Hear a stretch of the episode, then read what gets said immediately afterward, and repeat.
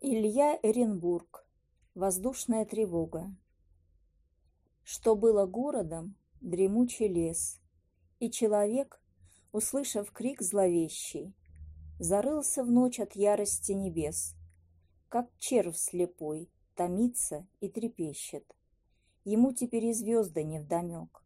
Глаза закрыты и забиты ставни, Но вдруг какой-то беглый огонек напоминание о жизни давней. Кто тот прохожий и куда спешит? В кого влюблен? Скажи ты мне на милость. Ведь огонька столь необычен вид, что, кажется, вся жизнь переменилась.